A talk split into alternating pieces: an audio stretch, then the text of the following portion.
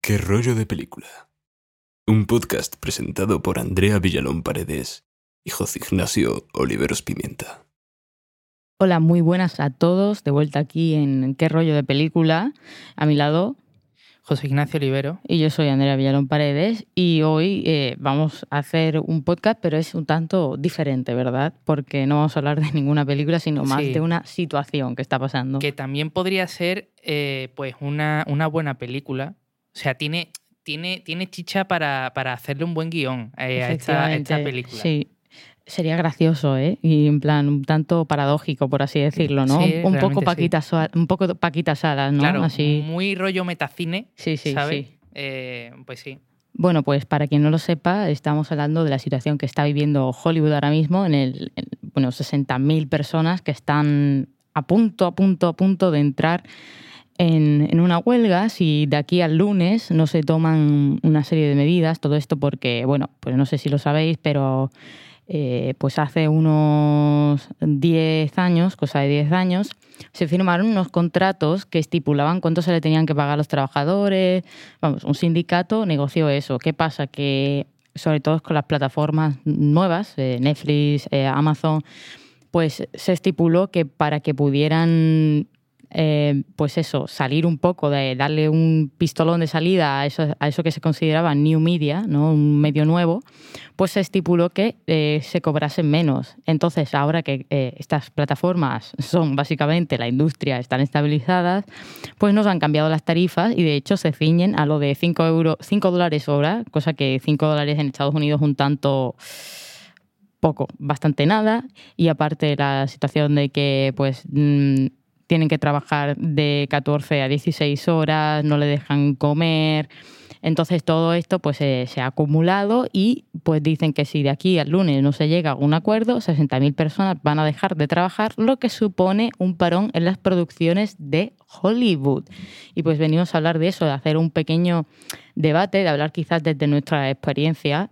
Y pues nada, ¿qué tienes que decir tú en torno a esto? ¿Tú crees que, esta, que este principio de huelga, porque como comentas, hasta que el próximo lunes no se tomen medidas, eh, pues no se va a hacer efectiva esta, esta huelga? ¿Tú, tienes que, ¿Tú crees que tiene que ver eh, la reciente huelga de los funcionarios de Renfe? de, ¿sabes? Que Sí. los- que han conseguido lo que querían, por Sí. cierto, y, mm, y bueno, pues que esperemos que, que la- las personas que trabajan en, en este tipo de producciones también consigan pues lo que buscan, porque es muy interesante, sobre todo el vídeo este que se ha hecho viral Mm. de entrevistas a personas que trabajan en la industria eh, y que hablan de, de la línea, ¿no? Que es como eh, en una superproducción, eh, de a lo mejor hablaban de, concretamente de una de Netflix con Dwayne Johnson, ¿no? Sí. De, de La Roca, que era como que, vale, tú tienes dentro de todo lo que es el equipo, eh, pues tienes a todas las personas, pasa una línea y de esa línea para abajo es como que es otro mundo, ¿no? Sí. Dentro de, de lo que son los salarios y los presupuestos y las condiciones, ¿no? Entonces, a mí, yo no sé tú cómo lo ves, pero a mí mm, me parece muy, deso- muy desolador todo esto, porque eh, estamos hablando de unas condiciones que son terriblemente malas y estamos hablando del pic de la industria del Sí. cine, ¿vale? Entonces, cuando nosotros que estamos en lo más under del underground, Sí, ¿sabes? Que nosotros pues hacemos nuestros proyectos nosotros mismos o incluso yo que, vamos, las pocas veces que, que he trabajado han sido con chavales jóvenes, estudiantes y demás que, en fin, que tampoco te pueden pagar demasiado, yo lo entiendo, ¿vale? Y, y, a ver, tampoco es que sea yo, a mí no me han nominado todavía al Goya al mejor Sí. sonido tampoco. ¿Sabes? Que tampoco es que, mm, quiero decir, no me quiero infravalorar, pero entiendo eh, mis circunstancias y entiendo eh, quizás lo, muy o poco profesional que pueda llegar a ser. Entonces, dentro de estas circunstancias, entiendo que, mm, en fin, que ya mm, partiendo de la base de que está muy mal pagado, que, eh, que en fin, que es una auténtica miseria, que no lo digo, mm, Sí. re- me reitero, no lo digo en plan mal, lo, lo digo entendiendo la situación Sí, porque sí. es una situación que, que, en fin, que hablamos de chavales jóvenes que no tienen mucho presupuesto, hablamos de, de- de proyectos que ni siquiera están respaldados por productoras, entonces es una Sí. cosa normal. Que pues haya, que te digo yo, Mm, que a lo mejor pues tienes que trabajar pues mañana y tarde y te levantas a las 6 de la... O sea, yo cuando hice uno de los últimos cortos que hice, mm, cogí el primer tren y me volví en el último. O sea, para que te hagas una idea de el desgaste, ¿no? Y sobre todo, pues, que también son con medios muy limitados y demás. Entonces, si yo estoy viviendo eso, si yo tengo en la situación en la que estoy, estoy viviendo eso, y se supone que mi ambición es llegar al pic de la industria y veo que el pic de la industria está igual, mm, yo no sé tú, a ti cómo se te queda el cuerpo con esto. Es que mm, es bastante fuerte porque es que ya no es solo simplemente la gente que tú has dicho que, que- porque es que lo que consideran debajo de la línea nos dirán, bueno, el, el operador de cámara, el técnico de sonido, pero es que he estado mm, leyendo y es que incluso una de, la- de las mujeres que estuvo nominada, bueno, que estuvo nominada y ganó un Oscar a mejor vestuario, o sea, vestuario y maquillaje, está en huelga por esta misma situación. Pues, Estamos hablando de una persona que ha ganado un Oscar y está en esta misma situación. Entonces, el problema creo que ya no es solo el, el tema de que le afecta también a la gente de, de- de clase media baja, que son la gente que pues son los técnicos que están haciendo la película, que son gente súper importante, que si no la película pues no se grabaría, ¿no? claro, no, no se podría hacer, ¿no?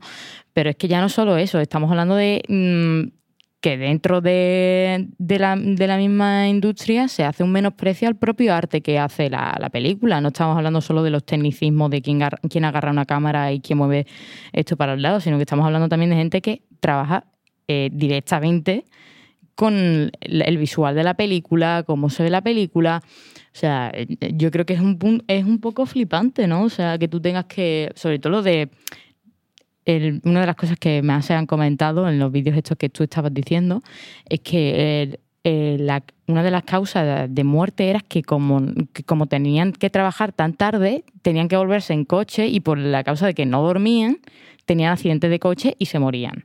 Sea, la gente se muere trabajando porque eso es, traba- eh, o sea, es una consecuencia de tu trabajo. O sea, Claro, y además, si ocurrían este tipo de, de accidentes, la producción no se paraba. Sí, exactamente. Y no, y aparte, el problema es que ya no solo eso, sino los dobles de acción. O sea, no sé si conoces tú el caso de Re- Resident Evil, la, la película de No. Resident Evil, que es la adaptación del videojuego, pues Sí. una de, la- de las dobles de Resident Evil tuvo un accidente porque por lo visto una cámara estaba situada en un sitio que no tenía que situar y pues la chiquilla tuvo un accidente y perdió el brazo y todo. Y ya no, o sea, cu- cuando tú eres una doble de acción y pierdes un brazo, ya no simplemente es que has perdido el brazo, es que has perdido tu carrera también, porque eso te, Claro. te, im- te impide trabajar como doble de acción.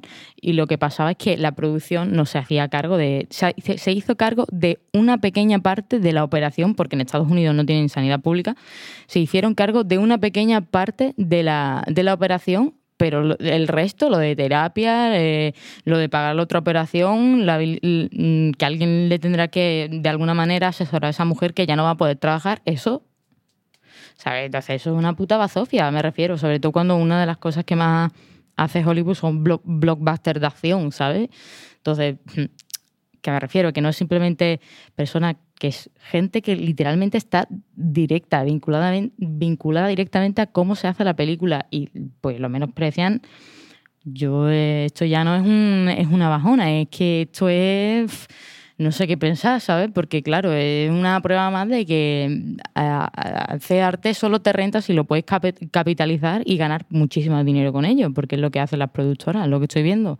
No sé qué sensación te da a ti. Sí, eh, es que, claro, mm, ya cuando estamos hablando del nivel de Hollywood, mm, yo creo que ya es cuando sí que se pierde por completo la, la concepción del arte, ¿no? Sí. Y ya, pues, en fin, cuando hablamos también de, de productoras multinacionales, ya sí que estamos hablando más del tema de beneficio, ¿no? Entonces, eh, a mí hay, hay, hay una cosa que me llamó mucho la atención, que hace poco vi un vídeo de, de, de la animación de Los Simpsons y hablaban, no recuerdo exactamente en concreto de qué era, pero de que eh, como que querían migrar, como que querían mejorar la calidad de la, de la animación. No sé si era para pasar la serie a alta definición o algo de eso, no me acuerdo, pero era como que no tenían presupuesto para eso.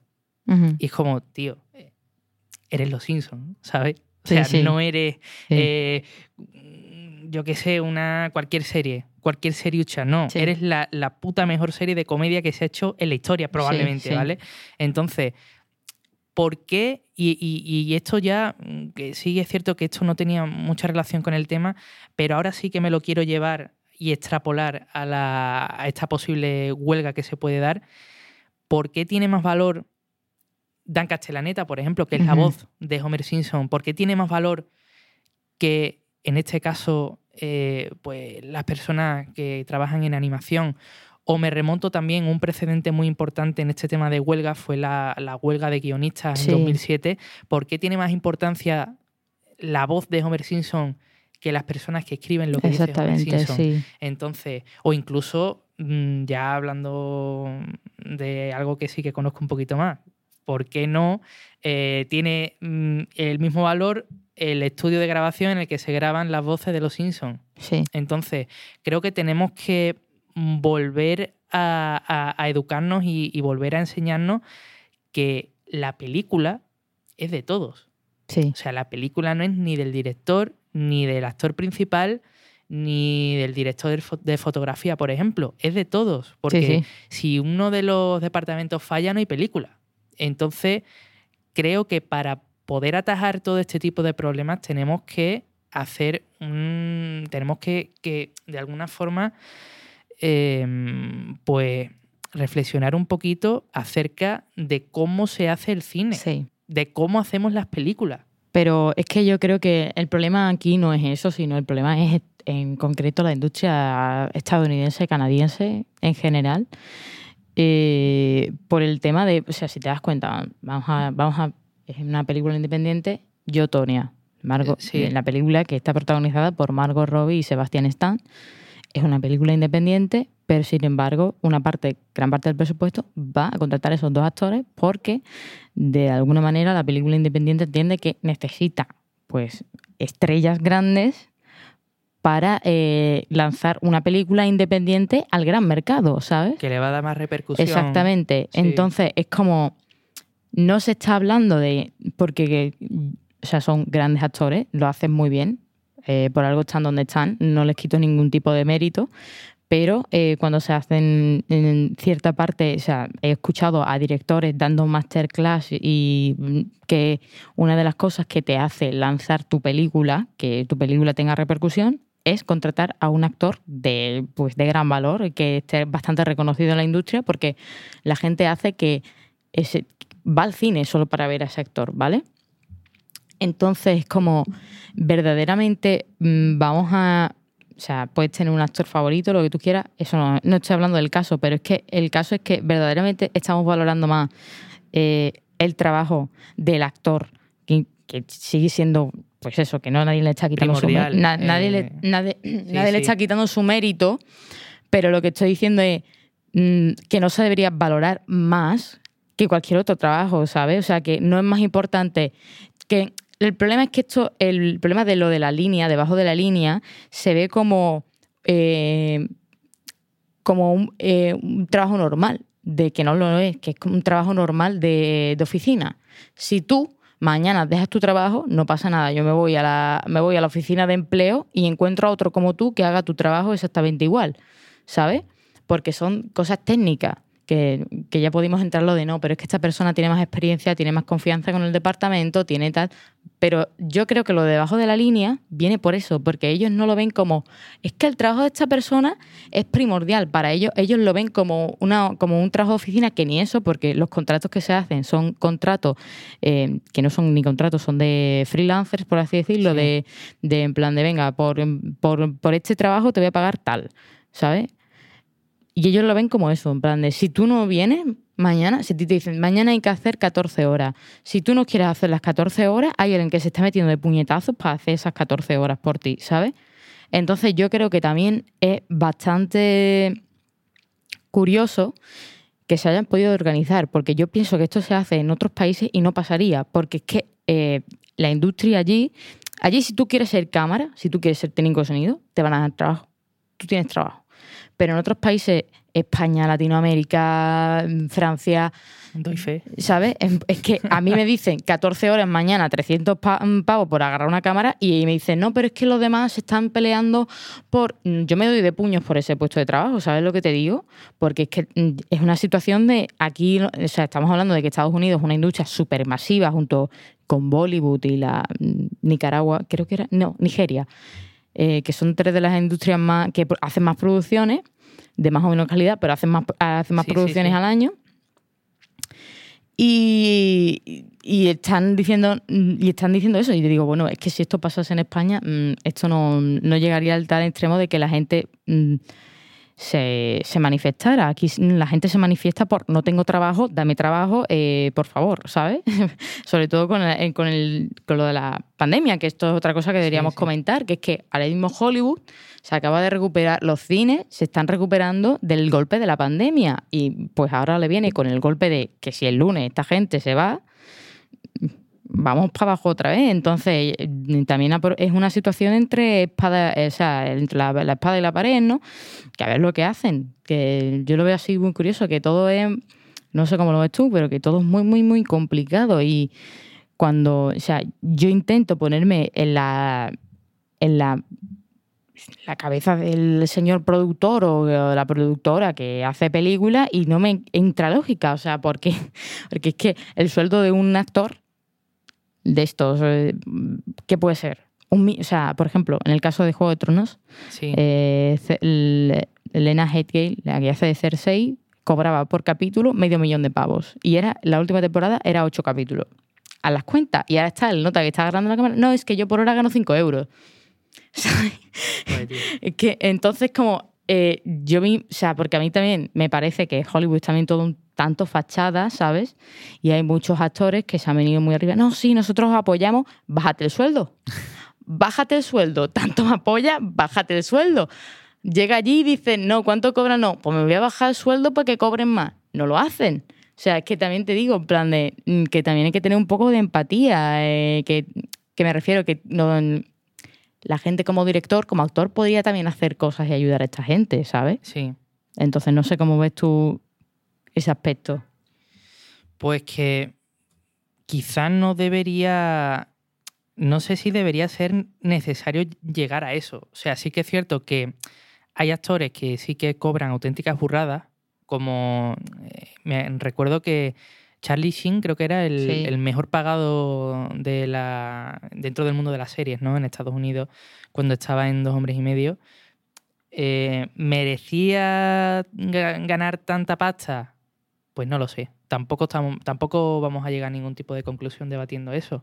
Pero yo creo que si son personas sensatas y mejor que nadie conocen la situación, porque, coño, son las personas con las que curran, Sí, eh, hombre, si tienes un poco de empatía y si no eres un capullo que Sí. tiene eh, una fortuna que no te vas a poder gastar en tu puta vida, pues yo qué sé, ten un poco de sensibilidad con las personas y, y bájate el sueldo, ¿sabes? Que tampoco creo, no lo sé, pero al señor Sony o al señor Universal sí. creo que eh, por darle unas eh, condiciones de, de trabajo dignas, o sea, ya no digo que un técnico de sonido Sí. vaya a cobrar eh, 8.000 pavos al día, Sí, sí, ¿sabes? sí. Pero eh, darle unas condiciones dignas y un sueldo digno y, y, en fin, quizá lo que debería ser un trabajo, Normal, claro, básicamente. no creo que se vaya a arruinar. Sí, sí. Y teniendo en cuenta también la alta rentabilidad de todos los proyectos que, que Sí. se están Es haciendo. que, además, la industria del cine es una de las industrias que más beneficio Claro, gana. claro, o sea, claro. porque tú una, una- que sí, que tú pierdes pasta, pero que después una producción te baja, yo qué sé, Marvel, Sony, lo que sea. eh, que Sony tiene Spider-Man, en este caso, mm, te sale rentable dos producciones malas y eh, Spider-Man te salva el- de la bancarrota. Claro. ¿Sabes lo que te digo? Te quita lo que has perdido, te lo devuelve. Eh, y aparte, lo que me parece muy, muy, muy fuerte es que la persona, porque claro, esto viene entre, la conversación ha sido entre el sindicato de eh, trabajadores de, del CRIU y entre sindicatos de productores, los que ha habido el conflicto de no poder llegar a un acuerdo para establecer unas condiciones de trabajo. Y el jefe de esta gente dice que es que es surrealista, que están pidiendo unas cosas que no se pueden cumplir. Digo, verás que lo único que te están pidiendo es que los chavales trabajen ocho horas, que vayan a comer y que le pagues bien, verás. Que no, te, Pues, tío. están, no te están pidiendo, no te están pidiendo, ¿sabes? Entonces, como que mm, te paras, yo pienso un poco y es que digo, es que en plan de, yo entiendo que, porque en esta industria se ha normalizado lo de mínimo 12 horas. Mínimo hay que trabajar 12 horas. 14 y 16 cuando hay que empujar la producción para Sí. adelante. Entonces ahora ellos que tú le digas de las 12 horas pasa a 8, es que estás perdiendo 4 horas. Entonces ellos dicen, a mí esto no me renta, ¿sabes? Que verás que, también te digo, el problema ya no solo que hagan más horas, es que te están pagando, no te, te- te están pagando a veces las 8 horas, que tú, venga, 8 horas, haces 12 y a veces 16.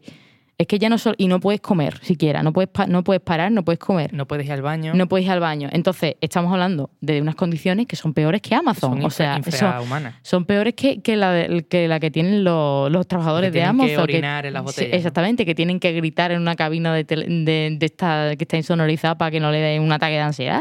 Entonces, como que tengo muchas preguntas, sobre todo en plan de esto ha tardado, creo yo, bastante. A ver, sobre todo porque Netflix ha empezado a petarlo a nivel internacional a partir de 2015 o así. Correcto. Entonces, mm, ha tardado seis años en reventar porque dice, bueno, vamos a esperar a que llegue el momento este de negociar otra vez el- los contratos y ahora dicen, ah, no, no puedo. Eh, es que me estás pidiendo mucho. Eh, Es ¿qué- que con la serie esta del juego del calamar no estoy sacando no, nada. eh, es que eh, eh, no te, per- perdona, es que no te puedo dejar que vayas al servicio. Es que en ese momento que tú vas al servicio, yo te estoy pagando un 50 céntimos por esa meada, ¿sabes? Cuando deberías ser tú la persona que esté pagando los 50 céntimos a la entrada, ¿sabes?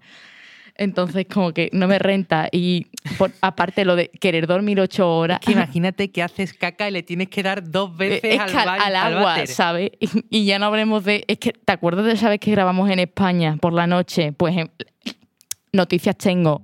La luz barata no es allí, ¿sabes? Entonces, entonces, eso es lo único que se me ocurre, que bueno, que estamos dándole la misma vuelta a la- misma cosa, Sí. ¿no? Que es básicamente que, em, que tienen que arreglarlo, que tienen que buscar una solución y que por favor que lo hagan porque la gente que estamos viendo desde fuera de que estamos eh, que estamos en la industria trabajando incluso gratis porque no nos queda otra, o sea, de- mm, que nos den al menos un rayito de esperanza, en plan de, Claro. oye chicos, ¿sabes? Porque yo no sé tú, pero con toda la gente que me habla me dice, ¿tú quieres trabajar en el cine? Cágate, ¿sabes? En plan de, prepárate para lo que te viene, ¿sabes? Hombre, yo. Tú sabes que yo estuve en una empresa, podríamos decir, Sí, top dentro de España Sí, sí.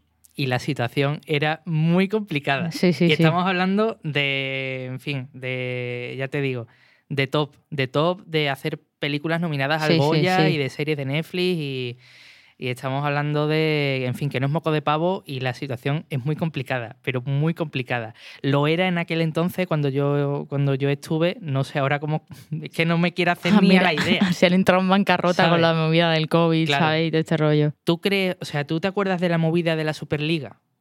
No. La Superliga, bueno, era una movida que era como que querían varios equipos de Europa, los, como los más tochos de Sí. Europa, querían hacer una liga aparte que fuera como, como la Champions, Sí. pero solo con ellos. Y no podía entrar ningún equipo que no fuera Mm, ellos, Vale. ¿vale? Y el... Una Flor- mafia.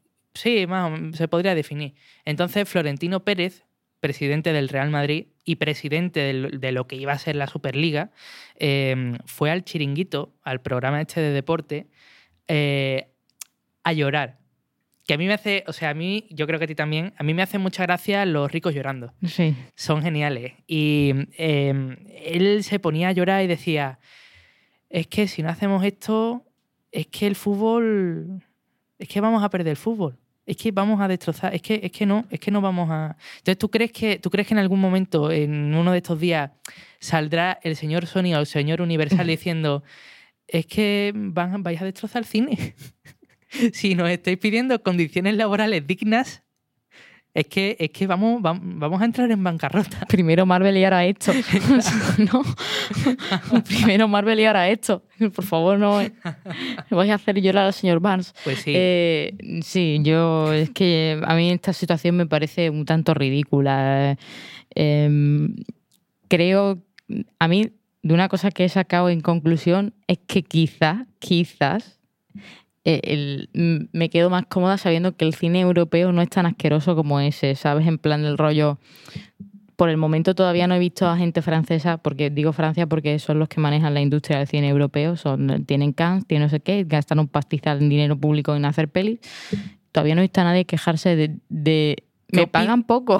Claro, ¿qué opinas, ah, cambiando un poco de tema, qué opinas de la gente que, que, que cree que eh, de alguna forma pagar pasta, gastar dinero público en Mm. películas que dicen que no sirve Sí. de nada, y que es una mierda y que, en fin, que no se paguen los caprichitos de uno con mi dinero? Claro, ¿Qué pero de después vamos a los toros, ¿verdad? Eso es lo único que tengo que decir. En plan de, si vamos a decir eso del cine, absolutamente deberíamos quitar todo el presupuesto que hay para cultura. Genial. Y añado, añ- añado, estoy muy de acuerdo con lo que has dicho, añado, eh, tú Paco, tú, tú Paco, tú que vas a ver, aunque sea, eh, yo qué sé, aunque sea la última de Santiago Segura, que desde aquí, a desde ver este podcast, Torrente 9. que desde, desde este podcast eh, tenemos, tenemos en mucha estima a Santiago Sí, Segura, sí, lo hemos sí, demostrado más de sí. una vez. Eh, Nuestro director favorito por excelencia. tú, Paco, que, que vas a ver eh, eh, no- Padre ni más que uno Sí, dos, sí, o, sí, mm, sí. cualquier mierda de esa, Sí. tú que vas a verla, eh, que cuando, eh, en plan, hay, hay fade, fade a negro, sube la música y empieza director Santiago Segura y te levantas, quédate, hijo de puta, quédate y mira la de Peña que trabaja y, y es que son, ¿cuánto, cuánto, ¿cuánto puede durar los créditos de una peli? 15 minutos máximo. un estándar, más o menos. No te digo Guardianes de la Galaxia, que esos Eh, eran. Pero.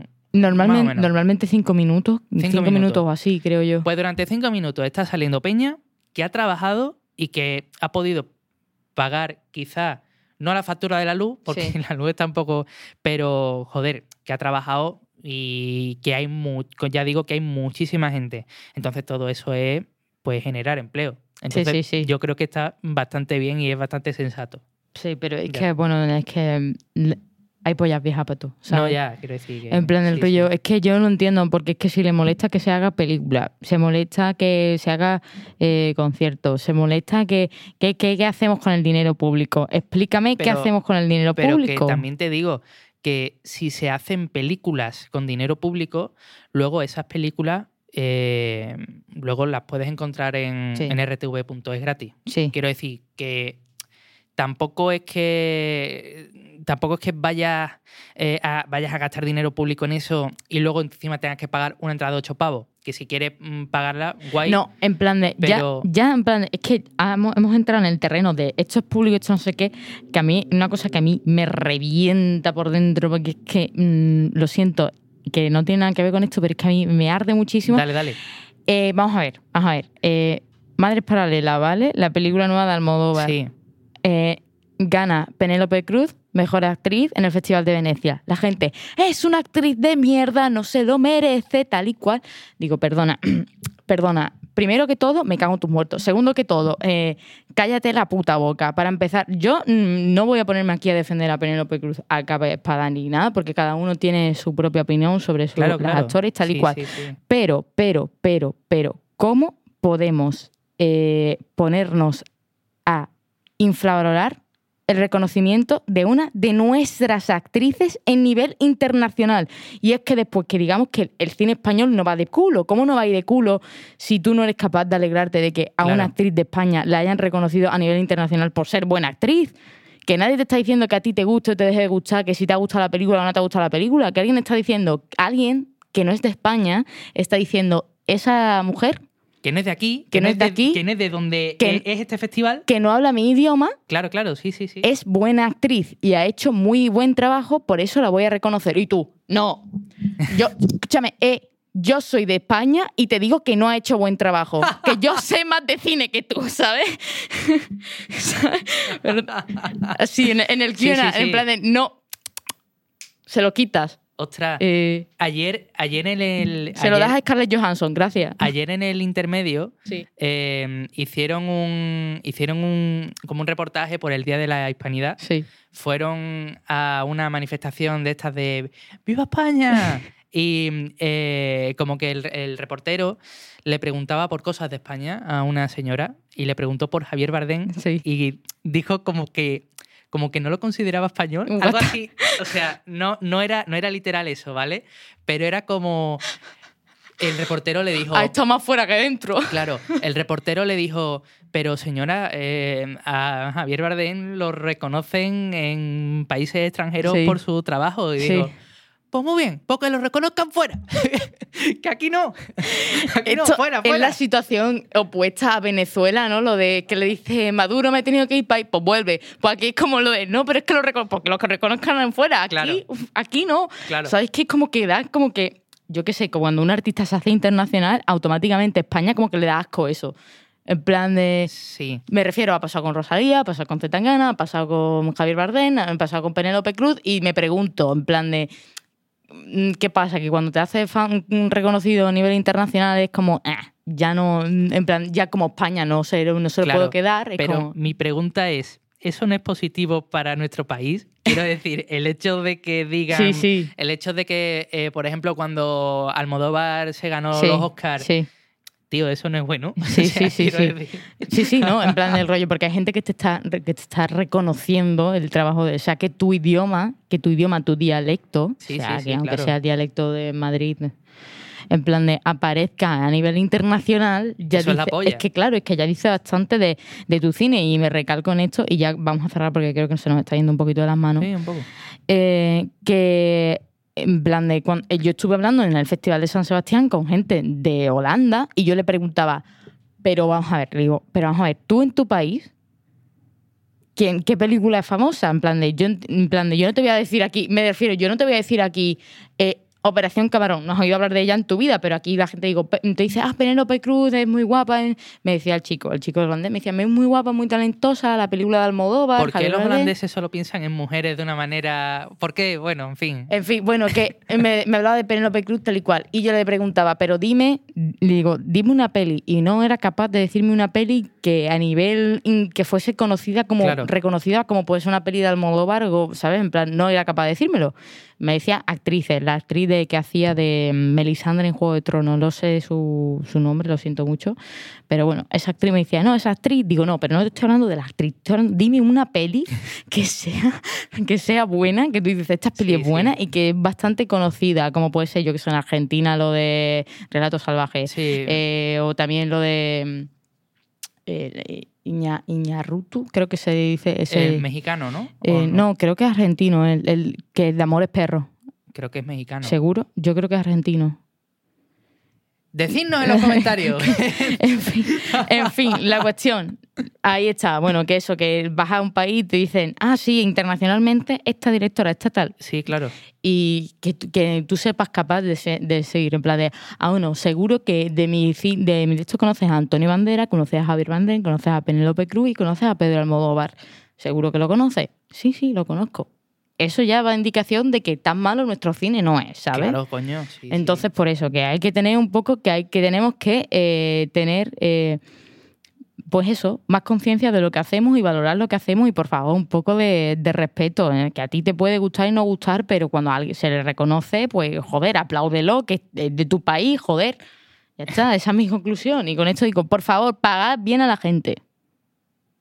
Pagad bien a la gente y respetar cuando se reconoce algo a alguien. Bad por vosotros franceses que estáis metiendo mierda sobre Titán, que os estoy leyendo. En fin, eh, pues nada, esto ha sido... Nos hemos quedado a gusto. Sí, sí, ha sido un plan programa, programa descarga total. Eh, y pues nada, eh, no sabemos cuándo va a ser el próximo episodio. mm, Iremos avisando o no.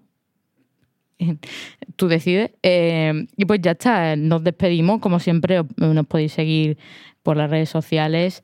QP qrdp.podcast. QRDP. QRDP. Q, que,